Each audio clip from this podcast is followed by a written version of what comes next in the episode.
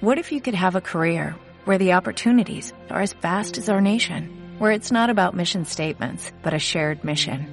At U.S. Customs and Border Protection, we go beyond to protect more than borders, from ship to shore, air to ground, cities to local communities. CBP agents and officers are keeping people safe. Join U.S. Customs and Border Protection and go beyond for something far greater than yourself. Learn more at cbp.gov/careers.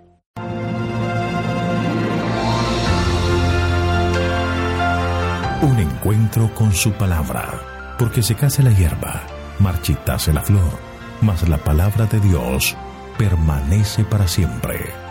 Con ustedes, el doctor José Ricardo Arias Quintero.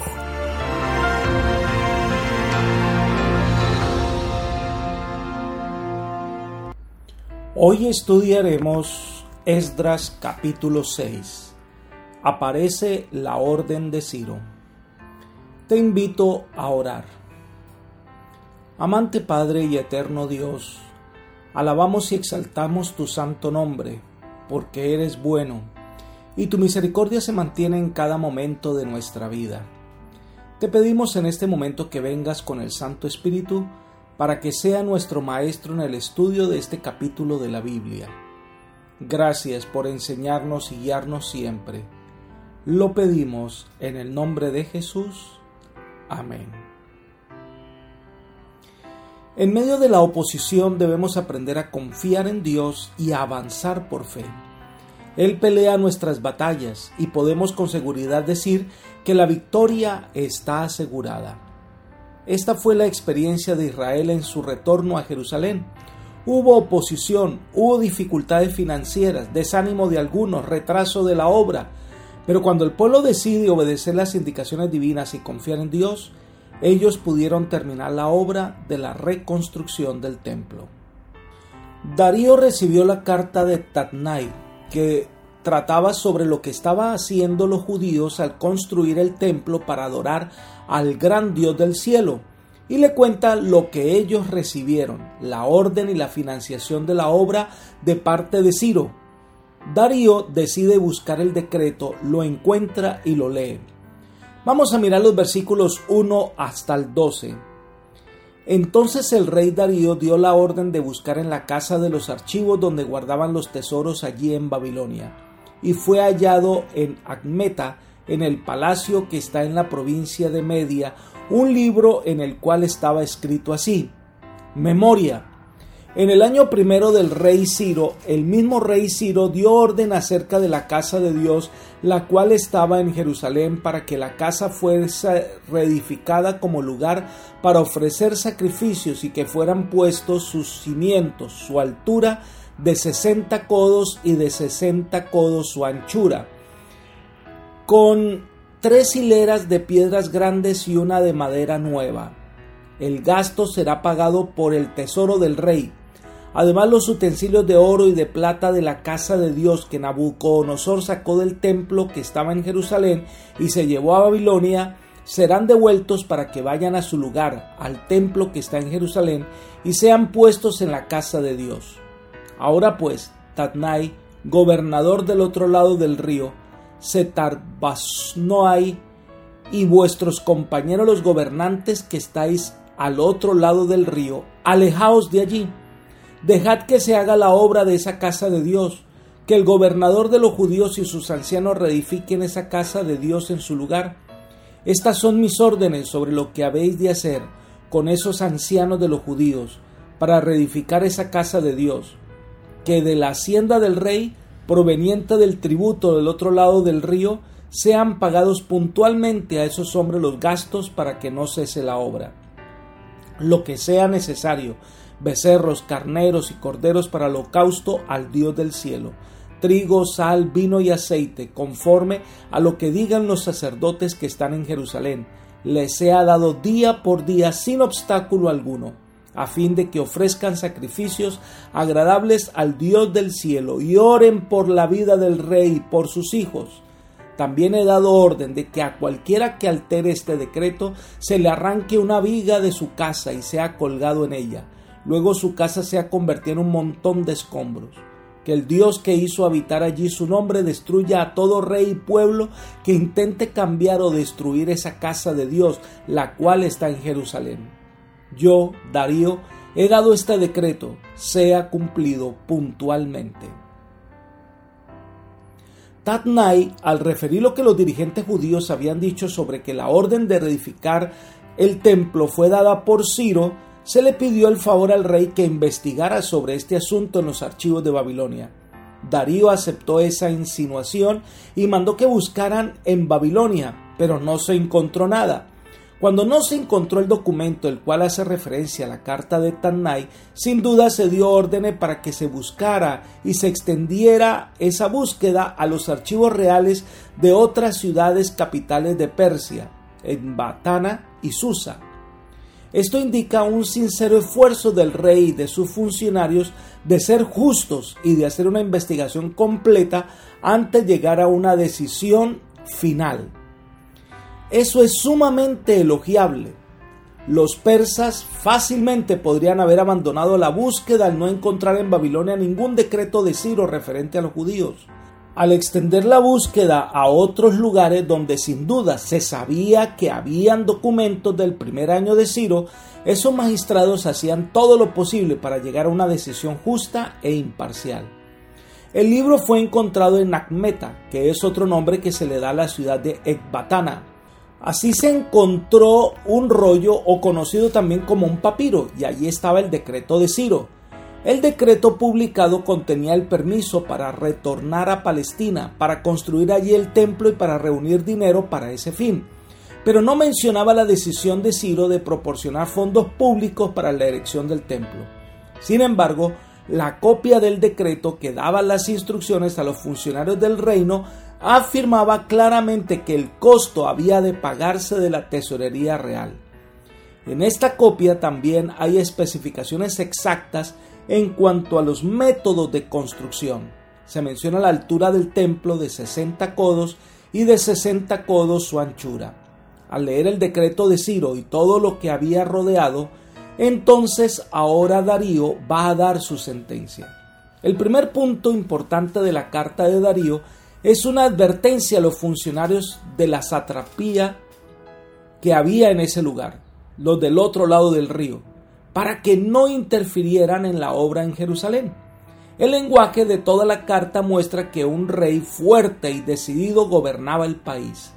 Darío no se conformó con mandar a Tadnai una copia del decreto para que supiera que los judíos tenían el derecho de seguir construyendo el templo. Además, confirmó el decreto anterior con otro suyo que sobrepasan las generosas disposiciones del anterior. Es interesante lo que aparece en este decreto de Darío, cuando por la copia del decreto de Ciro que se encontró en Ecbatana, Darío supo que había prometido ayuda financiera a los judíos. Quizás inquirió en la tesorería real cuánto se había gastado en la construcción del templo desde que se había promulgado ese primer decreto. Su enojo al saber que poco o nada era lo que se había pagado hasta el momento se manifiesta en el lenguaje vigoroso empleado en esa carta a Tatnai. Alejaos de allí, dejad que se haga la obra, para que no cese la obra, sin obstáculo alguno, y especialmente las amenazas del versículo 11 en el caso de que este decreto no fuera tenido en cuenta. Darío mandó que los gastos de los hombres empleados en la construcción del templo fueran pagados por el sátrapa del otro lado del río, de los tributos reales de esa provincia. Es de suponer que así no se añadiría ninguna carga a los contribuyentes. También ordenó que se les diese becerros, carneros y corderos. Estos eran los principales animales que se empleaban para los sacrificios. Además debía darles aceite, trigo, vino y sal. Estos productos se empleaban para las libaciones y las ofrendas encendidas que debían acompañar a todos los holocaustos. Los sacerdotes debían darle una evaluación de cuánto necesitaban y tal provisión debía darse diariamente. Sin ninguna falta debía ser cumplida esta orden. Darío debe haber tenido confianza en que los judíos no abusarían de su generosidad sin duda la integridad de hombres como Daniel, Mardoqueo, Esdras, Nehemías y quizás otros había impresionado profundamente a los monarcas a los cuales habían servido. Además, estas palabras iban acompañadas de una petición, a fin de que ofrezcan sacrificios agradables al Dios del cielo y oren por la vida del rey y por sus hijos. El rey pedía que por su generosidad y buena voluntad fueran pagadas con sacrificios y oraciones en su favor. Pedía que intercedieran al Padre Eterno por él y su familia. Mostraba que la construcción del templo era para adorar al verdadero Dios. Y entonces hace una advertencia a los hombres o reyes que decidan colocar su mano o su fuerza en contra de este templo. Darío creyó que su decreto necesitaba respaldarse en esa clase de lenguaje los samaritanos habían demostrado su habilidad para desafiar las órdenes reales. El decreto tenía el propósito de intimidarlos e impedir que así que hicieran más daño. Este decreto llegó a Tadnai y lo ejecutó fielmente. Leamos los versículos 13 al 15. Entonces Tadnai, gobernador del otro lado del río, Setar Bosnai y sus compañeros hicieron puntualmente según el rey Darío había ordenado. Así, los ancianos de los judíos edificaban y prosperaban conforme a la profecía del profeta Geo y de Zacarías, hijo de Ido. Edificaron pues y terminaron la obra por orden del Dios de Israel y por mandato de Ciro, de Darío y de Atarjerjes, rey de Persia. Esta casa fue terminada al tercer día del mes de Adar, que era el sexto año del reinado del rey Darío. No sintiendo ninguna enemistad contra los judíos, como es evidente por lo que habían hecho antes y por la carta que él envió a Darío, Tadnai y los funcionarios que lo acompañaban cumplieron prontamente el mandato real. El rey les había hecho saber su voluntad con palabras inconfundibles y con todo celo. Ellos realizaron lo que se les ordenó. En parte debe atribuirse a su buena voluntad la rápida terminación de la construcción del templo.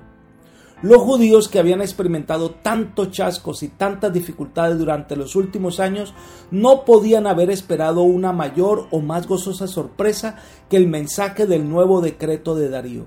Repentinamente vieron cumplirse las profecías de Geo quien les había recordado que su Dios era el dueño de la plata y del oro y que les sería fácil proporcionar los medios necesarios para completar la tarea que por fe habrían iniciado. El día cuando pusieron los cimientos el Señor había prometido, desde este día os bendeciré. El cumplimiento de esa promesa fue maravilloso. En verdad las bendiciones recibidas deben haber sobrepasado en mucho sus más atrevidas esperanzas.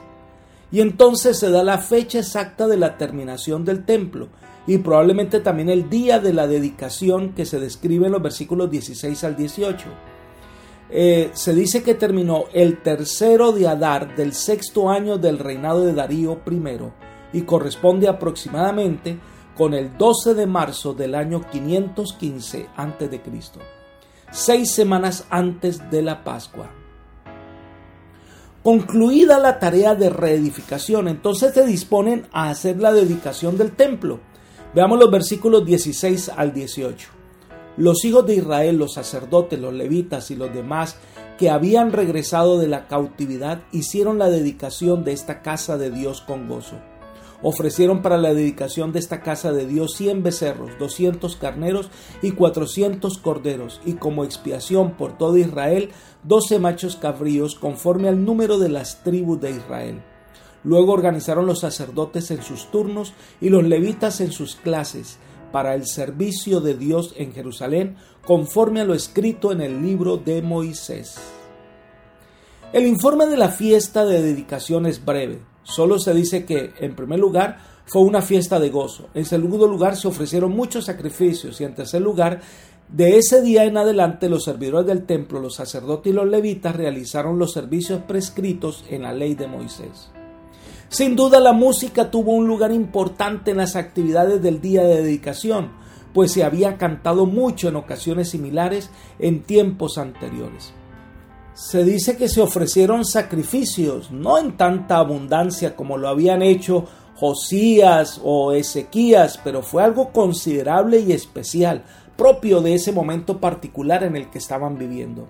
Además se organizaron las órdenes sacerdotales y esto marcaba el inicio de la restauración de la adoración al verdadero Dios. Entonces ahora se disponen a celebrar la Pascua y la fiesta de los panes sin levadura. Versículos 19 al 22.